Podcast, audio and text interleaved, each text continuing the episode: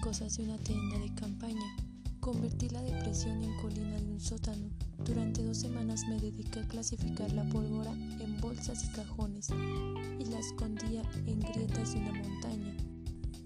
Yo establecí un calendario improvisado en la tierra. Yo he estado trabajando en una improvisada alrededor de la tienda durante un año, saliendo todos los días en busca de comida. Después de un año yo dejé de esperar que un barco pase y establecí un nuevo objetivo, organizar y mejorar mi vida en las condiciones actuales. El UR hace un dosel sobre el patio frente a la tierra de campaña y cava una puerta trasera de la despensa que da al exterior de la cerca.